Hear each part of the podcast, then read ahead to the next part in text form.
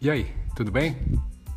Ó, seja muito bem-vinda e muito bem-vindo a mais um episódio do podcast da Dante Dog Works, comigo, Dante Camacho, idealizador da Dante Dog Works.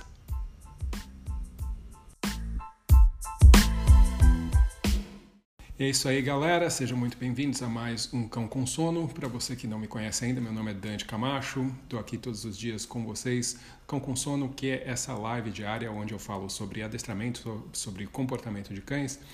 Uh, todos os dias sendo o mais sincero possível, compartilhando minhas ideias, meu conhecimento e, óbvio, também pegando algumas das suas perguntas aí relacionadas ao assunto que eu estou falando. Beleza? Se você ainda não está inscrito no canal, essa é a sua oportunidade. Uh, assim, inscreva-se no canal, uh, clique lá na, naquele sininho lá que te ajuda a ficar sabendo quando as lives entram no ar, né? A sua, você passa a receber notificações e isso com certeza ajuda o canal, ajuda também eu saber se você curtiu o vídeo, se você der aquele joinha, né, que também ajuda bastante. E daí eu sei se eu devo continuar fazendo esse tipo de conteúdo, se tem assuntos que as pessoas gostam mais e tal, e daí ah, ajuda também aí para vocês que estão assistindo, beleza? Bom, vamos lá. Hoje eu vou falar sobre comandos, comandos positivos e comandos negativos. E o que, que significa isso? Talvez você não entenda muito bem, né, o que, que significa comando negativo ou, ou positivo, até porque é, geralmente isso não está associado com a ideia de comandos. As pessoas geralmente vão estar tá usando isso com a ideia de reforços, né? reforço positivo ou reforço negativo. Uh, mas eu vou falar aqui sobre a ideia de comando positivo e negativo, que na verdade eu vou explicar, mas é possível que você não encontre nada sobre isso em nenhum outro lugar. Por quê? Porque uh, esse tipo de separação, no geral, não existe dentro do nosso meio de adestramento aqui no Brasil.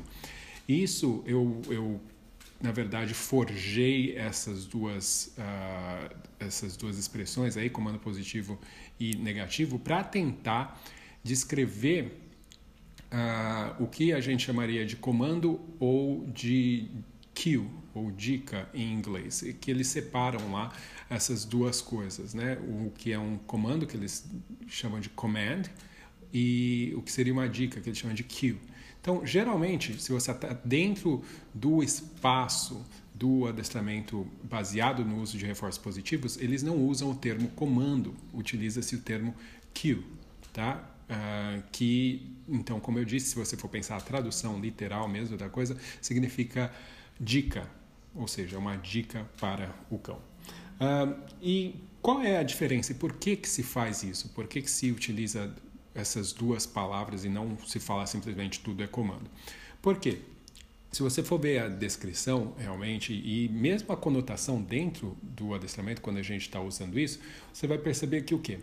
Uh, quando se fala comando, o comando ele é um, um estímulo discriminativo, né? ele sempre vai ser um estímulo discriminativo que vai diferenciar, vai entrar ali uh, como uma forma de, de mostrar uma diferença entre algo que é, que é e que deve ser, ou que uma mudança, né? e que ele aponta uma oportunidade para o aluno, no caso para o, quem está recebendo o comando, de evitar uma punição. Tá? Então, um estímulo punitivo. Então, por isso, quem trabalha dentro desse mundo do adestramento baseado em reforços positivos não gosta de utilizar o, algumas pessoas, ainda até no Brasil, né, mas isso com certeza fora, Estados Unidos, Canadá, o pessoal que fala inglês, eles não gostam de usar o termo comando por conta disso. O comando seria uma oportunidade para evitar algo ruim. Né? Ou seja, ó, eu te falo isso para que nada, para que se, se você responder, nada de ruim vai te acontecer. E quando se fala em cue, quando se fala em dica, na verdade, também é um estímulo discriminativo que vai mostrar então para o animal que ao dado esse comando, ele significa uma oportunidade, uma possibilidade para você acessar reforçadores positivos, né? estímulos reforçadores. É como se fosse um tipo de uh, autorização que você dá para que o cão possa fazer aquele comportamento. Algo que ele, por exemplo, já quer fazer. Então, imagina que fosse, por exemplo, você está ali no, você para no semáforo, né, no farol, em alguns lugares chama uma coisa ou outra, e você está ali parado esperando. E o que que você mais quer? Você quer continuar o seu caminho, você quer seguir em frente. Então você espera um sinal, que no caso é um sinal verde, né, aquela luz verde que te informa, beleza, agora você pode ir. Tá? Essa luz verde, ela não te necessariamente manda ir. A maioria das pessoas que está parada no farol está simplesmente esperando a possibilidade de ir. Então, essa é a diferença entre, uh, no caso, kill e command, ou o que eu quis aqui, né, o que eu um, ah, traduzi aqui para tentar ficar mais claro, para a gente conseguir entender a diferença entre o comando positivo e o negativo. O comando positivo é aquele comando que informa a possibilidade de, uh, de um estímulo uh, reforçador, de, um estímulo, de algo bom, e o comando negativo é aquele que uh, te informa a possibilidade de evitar algo ruim. Tá? Então, as pessoas utilizam sempre a mesma palavra comando, e daí nem sempre fica claro também as, as diferenças de como os comandos realmente são utilizados. eu vou estar sempre priorizando o comando positivo, ou seja, aquele que informa para o cão a possibilidade de que ah, algo bom possa acontecer como consequência dele ter respondido a esse comando. Tá? Mas ah, o que, na verdade, eu quero deixar mais claro aqui nessa live é exatamente ah, os detalhes em relação a comandos, né? O que, quais são as coisas que fazem com que os comandos sejam mais eficientes ou menos eficientes, independente do tipo de comando que você está usando, positivo ou negativo, né? Uh, o que é, quais são os detalhes, quais são as características que fazem dos comandos uh, comandos que são bons para o treinamento, que fazem com que o cão uh, aprenda mais facilmente, com que tenha mais consistência o treinamento, o seu treinamento com o seu cão. Quando você uh, pensa no, no adestramento, muita gente tem dificuldade em criar comandos e, e, ensinar comandos de uma forma que seja eficiente, que realmente funcione, tá? E existe uma coisa, algumas coisas na verdade, que fazem com que isso aconteça que geram essas dificuldades. É como se as pessoas elas ficassem, elas pegassem uma doença. E para você saber se essa pessoa tem essa doença, né, que uh, é ser uma síndrome do, do tá bom assim, sabe? Tá valendo. Que é aquela coisa da pessoa uh, achar que tá bom não ser tão criteriosa, aceitar coisas que não são perfeitas, que não são exatamente aquilo uh, que, as pessoa, que a pessoa queria inicialmente. Tá? Existem algumas coisas que vão indicar se você é uma pessoa que está sofrendo disso, que você é, um, é uma pessoa desse tipo. Primeira coisa, é, e, que, e que tudo isso dificulta a ideia de comandos, tá? dificulta a compreensão de comandos. Primeira coisa, que é um problema que você vai reconhecer em pessoas que não ensinam comandos corretamente, é que as pessoas aceitam respostas que são mais ou menos. Ou seja, o que, que significa aceitar a resposta que é mais ou menos? Quando você recompensa uma resposta, você está aceitando ela. Você está mostrando para o animal que essa resposta está correta. Né? Então, quando você aceita respostas que são mais ou menos, algumas são boas, outras são, não são tão boas, e você aceita, você recompensa todas elas, você cria uma confusão grande aí na cabeça do cachorro, porque na verdade não é nenhuma confusão, você cria, você amplia tanto as possibilidades que quando você diz um comando para o cachorro, ele não sabe qual de todas essas possibilidades que ele tem que apresentar. Né? Então, você aceitar, você pagar por, uh, sem ter consistência, né, sem ter critério, claro, você acaba gerando problemas também no comando, na resposta do comando. O cachorro não vai responder criteriosa, criteriosamente se você não é criterioso na sua uh, exigência. Né? Então, essa é a primeira coisa. Uh, outra coisa que você vai perceber como sintoma de você não estar tá fazendo o correto é que você vai achar uh, ensinar comandos uma coisa entediante E quando eu digo ensinar comandos, eu estou dizendo do comando, aquele sinal que você dá para o cão ex exercer, executar o comportamento. Então, não estou falando do comportamento em si, estou falando do comando, aquilo que você usa, por exemplo, não é ensinar o cachorro a sentar. É, o comando é o, é o sinal que faz o cachorro depois apresentar o comportamento de sentar. Isso que eu quero dizer que é o comando em si, tá? Lembra, não é o comportamento, são coisas diferentes. Um comando é uma coisa, um comportamento é outra coisa. Tá? Ah, o comportamento é a ação. O comando é aquele estímulo que você usa para que essa ação inicie. Tá? Uma ação que já foi aprendida, não é para ensinar. Tá?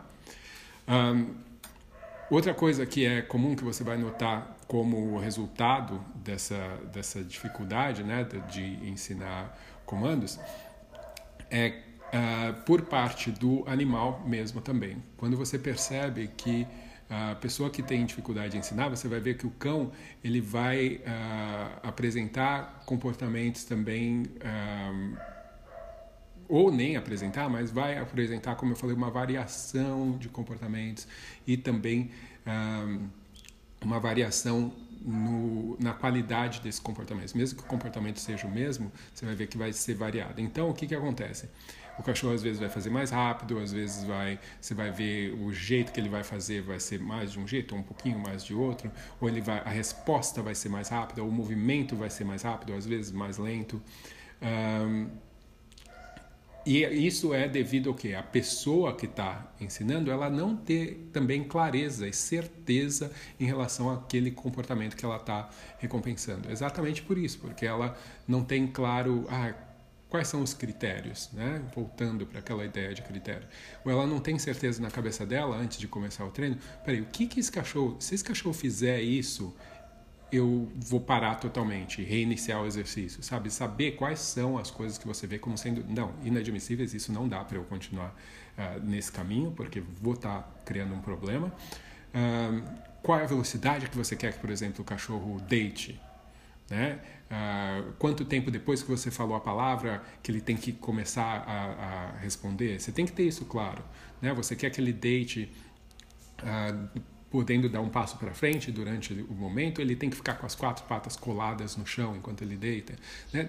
Tudo isso são coisas que, se você não sabe direito, uh, na hora que você adiciona uh, o comando, você não vai gostar de adicionar o comando, porque vai ter sempre variação também na resposta, no comportamento do cão. Uh, uma coisa que é eh, importante a gente lembrar e a gente tem que ouvir isso, é importante, né? porque, como eu estava falando, existe uma diferença entre comando e existe uma diferença entre comportamento. Isso fica claro. Né? O comando é o que você diz antes do comportamento, é o sinal que faz o comportamento uh, ser reconhecido identificado qual o comportamento. Mas o comportamento, uh, ele não é causado pelo comando. Tá? Os, os comportamentos eles são, na verdade, selecionados pelo quê? Não pelo comando, mas pela consequência desse comportamento. Isso é algo que a gente não pode perder de vista. O que o cachorro faz, ele não faz ou continua fazendo por causa do comando. Ele faz e continua fazendo por conta da consequência. O que acontece depois daquele comportamento é o que faz ele continuar fazendo esse comportamento na próxima vez e na próxima vez e na próxima vez. Quando você ensina um cão a executar um comportamento e a, e a apresentar esse comportamento, ele está aprendendo porque depois que ele faz aquele comportamento, algo bom acontece ou algo ruim para de acontecer. Tem essas duas opções. Então ele, ele tem essa, essa essa resposta, né, essa consequência é o que mantém esse comportamento. O comando em si, ele não é o que uh, cria o comportamento, ou que mantém o comportamento. O que mantém o comportamento é a consequência, é o que acontece após o comportamento, tá? Então, e ele não tem significado também, o comando. Ele só vai ter significado depois que o comportamento já está estabelecido. E para o comportamento estar estabelecido é porque ele já também está eh, ligado à consequência. certo? Ao que acontece após ele. Não adianta eu ficar falando para o meu cachorro deita, deita, deita, deita, deita, deita. Pode até calhar, de às vezes o cachorro tá, ia deitar mesmo, você fala deita, ele deita e deita, deita, sendo que não tem consequência nenhuma ligada a isso. A esse, o cachorro não consegue perceber consequência nenhuma, nem positiva nem negativa, ou não importa, né? Uh, consequência reforçadora nenhuma. O cachorro nunca vai entender que deita significa uh, encostar, né, abaixar o corpo, encostar no chão. Uh, você depende da consequência. É isso que vai ligar para o cão o comportamento com o fato de ser repetido e depois o estímulo discriminativo, que vai ser o comando, vai ser o que vai apontar para o cão. Olha, uma oportunidade para você ser recompensado, ser reforçado, ou uma oportunidade para você evitar algo, que algo ruim te aconteça. Tá? Quando a gente pensa em uh, essa ideia né, de, de comandos serem uh, negativos ou positivos, o que, que acontece? uma, uma situação, e daí eu volto daqui a pouco já para aquela questão que eu estava falando dos, do, dos detalhes do comando, né? mas uma situação que eu vejo que é muito clara é, por exemplo, quando a gente está falando de, por exemplo, brincadeira de cabo de guerra, né? que a pessoa está brincando e daí eles, existe o comando, por exemplo, o cachorro soltar. É muito claro, né? o cachorro, quando ele vê o comando como uma possibilidade de que ele vai ter um reforço após, ele tem uma tendência a responder melhor. Ah, quando o comando é dado, e muita gente trabalha com esse tipo de comando especificamente, como um aviso, né? solta, senão algo muito ruim vai te acontecer. Né? E o que acontece? Muita gente acaba não percebendo que quando eles pedem para o cachorro soltar e o cachorro solta, em vez de algo bom acontecer ou algo ruim deixar de acontecer, daí algo ruim realmente acontece, porque daí as pessoas tiram o, o, o objeto do cão. E daí ele fala, pô, eu respondi e daí teve uma consequência ruim. Ou seja, esse comando começa a ficar realmente muito mais difícil desse cão responder. Né? Porque ele não, não tem a função nem de positivo nem de negativo. Negativo deveria avisar para o cão, olha, você fazendo você evita algo ruim. E o positivo significa você fazendo, você tem uma chance muito grande de algo bom acontecer. Mas quando a pessoa, o cachorro responde e mesmo assim algo ruim acontece, daí obviamente você está fazendo esse cachorro odiar esse comando. Na verdade, cada vez que você der esse comando, o cachorro vai ficar mais estressado, vai ficar ansioso. Uh, existe uma coisa que a gente chama de uh, envenenamento do comando, que é exatamente isso. Às vezes a pessoa ensina de um jeito, mas durante o uso, esse comando ele está gerando consequências ruins e boas. Às vezes é boa, às vezes é ruim, e daí isso gera uma ansiedade grande quando o cachorro uh, ouve esses comandos. Em vez de ser uma coisa boa, passa a ser uma coisa problemática. Uh, bom, voltando aqui então para aquela ideia que eu tinha falado, né, de que o os comportamentos eles não são causados pelo comando, eles são na verdade selecionados pelas consequências. O que acontece uh, no passado, né, as consequências, é o que realmente vai ditar o comportamento do animal hoje, certo? A gente tem que uh, lembrar isso. A gente nunca pode esquecer da consequência dentro desse processo, né? Uh, algumas características que fazem comandos serem eficazes, né, que fazem com que a gente consiga usar e eles serem bons. Uma coisa que é muito importante é que o comando ele tem que ser saliente. O que, que significa ser saliente? Uh, o comando tem que aparecer, ele tem que ser óbvio. Por quê? Quando a gente está fazendo alguma coisa, na verdade o nosso cérebro, o cérebro do cachorro também, ele tem uma quantidade de informação que ele consegue absorver uh, dentro de um monte de informação que é apresentado. Né? Ele consegue processar uma parte daquilo, uma parte pequena. Então, a gente tem que se certificar de que está muito claro para o cão, que é muito fácil para ele perceber exatamente qual é o comando que a gente está usando, qual é o sinal que a gente está usando. Seja esse um sinal verbal, seja esse um sinal visual, seja esse um sinal sonoro externo que não seja da sua voz, seja um sinal físico diferente que não seja só a sua mão, seja um sinal diferente como, por exemplo, algo no ambiente que você coloque que significa para o cão alguma coisa, tá? Os comandos em si, eles, eles podem ser diversos, né? Não, não, tem uma limitação de que só pode ser a voz ou só pode ser um sinal de mão. Um, mas ele tem que ser saliente, ele tem que ser óbvio para o animal, porque senão ele não consegue processar, especialmente quando tem um monte de coisas uh, no ambiente. Se o que você está usando como comando não for bem claro, bem uh, óbvio, né, que ele perceba facilmente, você vai ter um, uma dificuldade maior aí dessa absorção, desse, dessa associação do comando. Um, o comando ele tem que ter uma, uma característica de distinção muito clara, tá? Um, o que, que significa isso? Ele tem que ser cada um, cada comando tem que ser o mais diferente possível do outro comando. Quanto mais próximos eles forem mais difícil vai ser para o cão conseguir, obviamente, diferenciar uma coisa da outra. Então, na hora dele responder também, né, ele vai ter provavelmente mais confusão. Uh, você tem que ter muito claro o comando, ele tem que ser muito óbvio para você, muito claro, muito distinto, muito diferente do outro.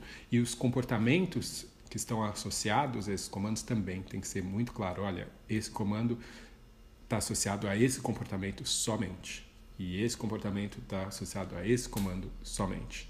Ah, no geral, o que a gente faz quando a gente está pensando em ensinar comandos, a gente ensina comandos que são ah, mais fáceis para a gente. Né? Então, isso não é a forma correta ah, se a gente quer facilitar para o cachorro. Então, a gente tem que pensar Uh, no som mesmo das coisas, muitas vezes, no, no, nos nossos gestos, que às vezes são muito parecidos, mas especialmente sons. Né? Eu, tenho, eu tenho essa dificuldade que uh, muitas vezes eu estou ensinando uma coisa e eu esqueço que o, aquele som que eu, tô, que eu falei, ah, vou usar e de repente já é muito parecido com algum outro som. Então, uh, por exemplo, eu estava ensinando, trabalhando com o Bud que é o, o meu vira-lata, para ele ir para cama. E geralmente, cama, eu uso o, o, termo em inglês, que é bed. Então eu ficava bud, bed, bud, bed. Então, quando eu falava bed, ele não sabia se eu estava chamando ele ou se eu estava falando para ele ir para cama. Então, óbvio, fica confuso para o cão. Né? Então eu estou agora, por exemplo, fazendo com a Vivi um comando de obediência formal, onde ele tem que, ela tem que ir para um espaço físico, ela tem que correr para aquele espaço. Esse espaço se chama box, que é a caixa. E eu não quis usar caixa porque caixa eu já uso também uh, com alguns dos meus cães para a caixa de transporte mesmo, né? Que sempre que eles entram no carro eu nem uso com ela, mas eu uso com outro cão que está sempre do lado dela, então ela ficou ouvindo aquela palavra, eu não queria que ela ficasse ouvindo. Então eu usei a palavra em inglês box. Só que depois eu percebi, lembrei que o comando para ela buscar um objeto é busca. Busca, box, é muito parecido, é muito próximo. Então, especialmente como esses comandos vão estar dentro, por exemplo, de uma competição de obediência, eu ter os dois ali e as coisas diferentes tendo que ser feitas pode ser bastante confuso para o cão. Então, a gente tem que tentar lembrar, né, tem que se policiar para uh, usar, essa, criar essa distinção. Tá? Uma coisa que é muito comum, por exemplo, exatamente para evitar confusão, se você já, já ouviu, né, às vezes quando as pessoas tentam soletrar alguma coisa, elas usam aqueles códigos né, de, eh, por exemplo, alfa, beta, ou bravo, não sei o que, cada letra tem uma está associada a uma palavra que tenta que seja o mais única possível para você não confundir a letra de forma nenhuma, né, para ficar bem claro. Uh, óbvio que a gente pode até criar palavras que não tenham nada a ver para o cão, mas o que a, a mensagem realmente é só lembrar dessa distinção. Obviamente que a gente tem que ser extremamente consistente quando a gente está falando nos nossos comandos, né? É, quanto mais iguais forem, por exemplo, quando a gente fala, a, porque os cães eles estão muito ligados também à tonalidade do que a gente fala. Então, se a tonalidade for sempre a mesma, vai ser mais fácil. Eu já vi, inclusive, casos uma treinadora britânica que eu, que eu sigo, que eu gosto bastante do trabalho dela, onde ela conta uma história onde ela ensinou para um cão vários comandos com a mesma palavra, só mudando a tonalidade. E, inclusive, foi meio que uma brincadeira para uma competição de obediência, onde ela falava, por exemplo, a mesma palavra, vamos supor, deita. Né? Então, um deita com uma tonalidade significava senta, o outro significava deita, o outro significava em pé. Né? Então, três coisas diferentes com a mesma palavra, só mudando a tonalidade. Ou seja, os cães eles estão muito atentos à tonalidade. Então, a gente tem que tentar ser o mais consistente possível quando a gente está usando um comando para que aquela tonalidade seja a mais parecida possível. Né? E quando a gente pensa também em gestos, é a mesma coisa. E isso é muito importante quando você está falando no dia a dia também, porque a maioria dos cães convive com mais de uma pessoa. Então, você ter essa consistência entre as pessoas que convivem com o cão vai ajudar também ele a ter isso mais claro na cabeça dele. Uh, existem comandos, por exemplo, que eu não, que eu procuro, eu, pelo menos para os meus alunos eu comento isso, é, que eu procuro não divulgar, não compartilhar com todo mundo. Comandos que seriam especiais ou secretos ou de emergência, por exemplo. Então, comandos que são palavras às vezes que só eu sei ou palavras que não que são muito pouco usadas, né? Então, vamos supor, ensinar um vem emergencial. Eu ensinaria com uma palavra que não faz parte do meu vocabulário e nem das pessoas que convivem com o cão.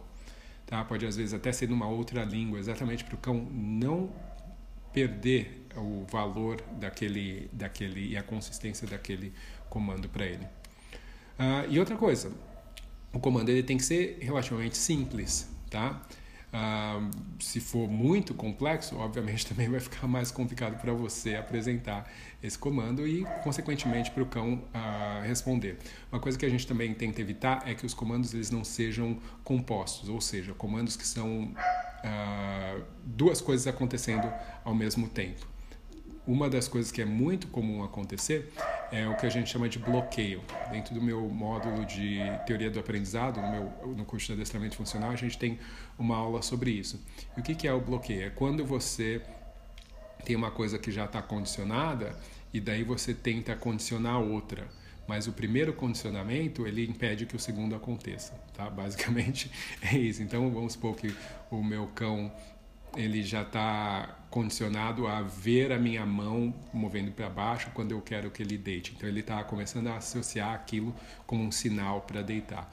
E daí eu falo, enquanto eu estou fazendo isso, eu falo para ele deitar. Se eu faço isso ao mesmo tempo, o fato dele já ter aprendido o sinal visual faz com que ele não consiga fazer a associação do verbal. Tá? Então tem que tomar cuidado com isso na hora que eu estou fazendo as associações, ensinando uh, novos uh, estímulos, uh, no caso de comandos, né? para que o cachorro consiga fazer associação corretamente. uma coisa que é interessante e que na verdade acaba acontecendo, mas isso acontece em algumas circunstâncias, que é o que é quando você tem um comando e esse comando ele passa a ser para o animal ele passa a ser reforçador. E o que, que isso significa? É um comando que ele, quando é dado para o animal, o comando em si serve para reforçar o comportamento que o cão apresentou antes mesmo do comando. Tá? Isso vai acontecer quando? Se você ensina alguma coisa uh, de uma forma positiva e faz uma associação desse comando de uma forma muito positiva, o cão ele passa a ver o comando quase que como um reforçador terciário. Né?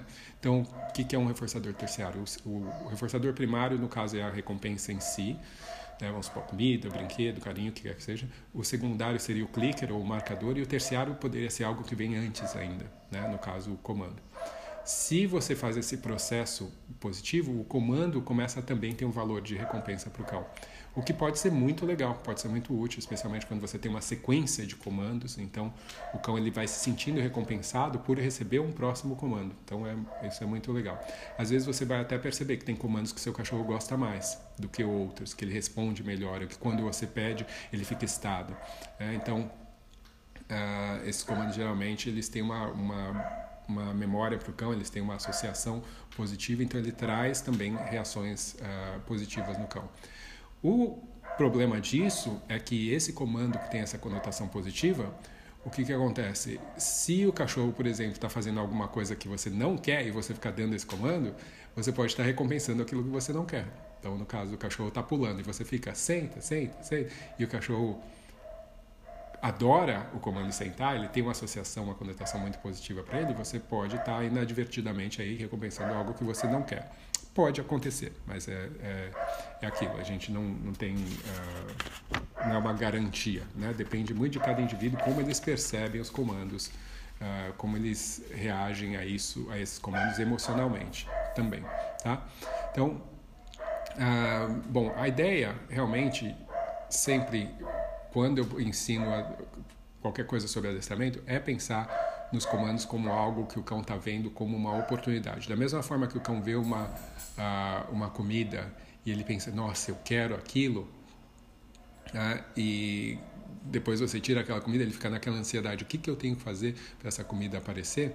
Né? Ele vê uh, que ele pode controlar o meio para que as coisas boas aconteçam. Uh, quando a gente trabalha com comandos, o processo é, na verdade, de vontade do cão é muito similar. Né? Ele fica, eu quero muito essa possibilidade, eu quero muito uh, poder começar esse caminho que eu sei que me leva para o, o reforço que eu estou buscando para a recompensa que eu estou buscando. Então ele fica naquela expectativa. Você vai falar, você vai falar, você vai falar, você vai mostrar. E é muito comum os cachorros eles começam a prestar tanta atenção, né, que eles ficam tentando se adiantar. E o se adiantar é um dos princípios básicos do aprendizado. No caso quando a gente está falando de adestramento, uh, o animal ele tem que querer se adiantar para ele estar tá, uh, conseguindo fazer essas associações, né, associações das do comando eventualmente quando você vai ensinar. Né? Se um comportamento ele é bastante uh, reforçado, recompensado e sempre uh, ao acontecer esse comportamento, ou antes de acontecer esse comportamento, tem algum estímulo no meio que, que acontece, eventualmente esse estímulo vai também trazer esse comportamento, mesmo que uh, o comportamento não fosse acontecer naturalmente. Né? É assim que funciona a criação de um comando quando você está ensinando. Um, agora eu vou terminar aqui essa live com uma frase aqui de uma pessoa que eu admiro muito, a doutora Susan Friedman, que quem já me viu treinando vai conseguir reconhecer isso também, tá? que a gente tem que tentar fazer quando a gente está uh, ensinando comandos, na verdade, treinando no geral, é fazer com que os reforços sejam muito grandes na percepção do animal e fazer com que os comandos sejam muito pequenos na percepção do animal. Tá? Ou seja, não na hora de ensinar. Na hora de ensinar, lógico, ele, eu já falei as qualidades de um bom comando, né? Ele tem que ter, uh, ele tem que ser saliente, ele tem que ter, uh, tem que ser consistente, tem que ser uh, tem que ter uma distinção, né? Distintivo, fácil de você diferenciar entre um e outro, sim. Mas uma vez o cão aprendendo isso, uh, ah, para você manter no treinamento, os reforços têm que ser a parte maior desse processo. E vocês, e por que que eu falo que se você já me viu treinando, você vai notar isso? Porque a maioria das pessoas que vê quando eu treino, os meus comandos eles são muito sutis, eles são baixos, eu falo baixo, meus sinais de mão são sutis também, que às vezes nem é o ideal se eu não consigo fazer com que eles sejam bem diferentes, né, um do outro. Mas o que isso mostra é que existe uma uma gana, uma vontade do cão, uma expectativa nele. Qual é o comando? Qual é o comando? Qual é o comando? Esse alerta, né, que muita gente vê nos cachorros e fala: "Nossa, que máximo! Como que você conseguiu ensinar o cachorro a prestar atenção tanto assim?" O cachorro sabe prestar atenção, ele consegue, faz parte do do cão. É, simplesmente ele tem interesse, ele perceber que uh, ele precisa olhar para que o processo se inicie. Né? Se ele não prestar atenção, eu digo um comando, ele não responde, ele perdeu uma oportunidade né, de o que iniciar esse processo de comando, comportamento, recompensa, que é o que o cachorro no fim das contas está buscando. Beleza? Bom, gente, uh, era isso. Uma outra live, de repente eu falo com vocês sobre como introduzir comandos, né, a ordem correta de como você faz isso, especialmente quando você está treinando com clicker, treinando com uh, reforços positivos. Beleza? Uh, então é isso.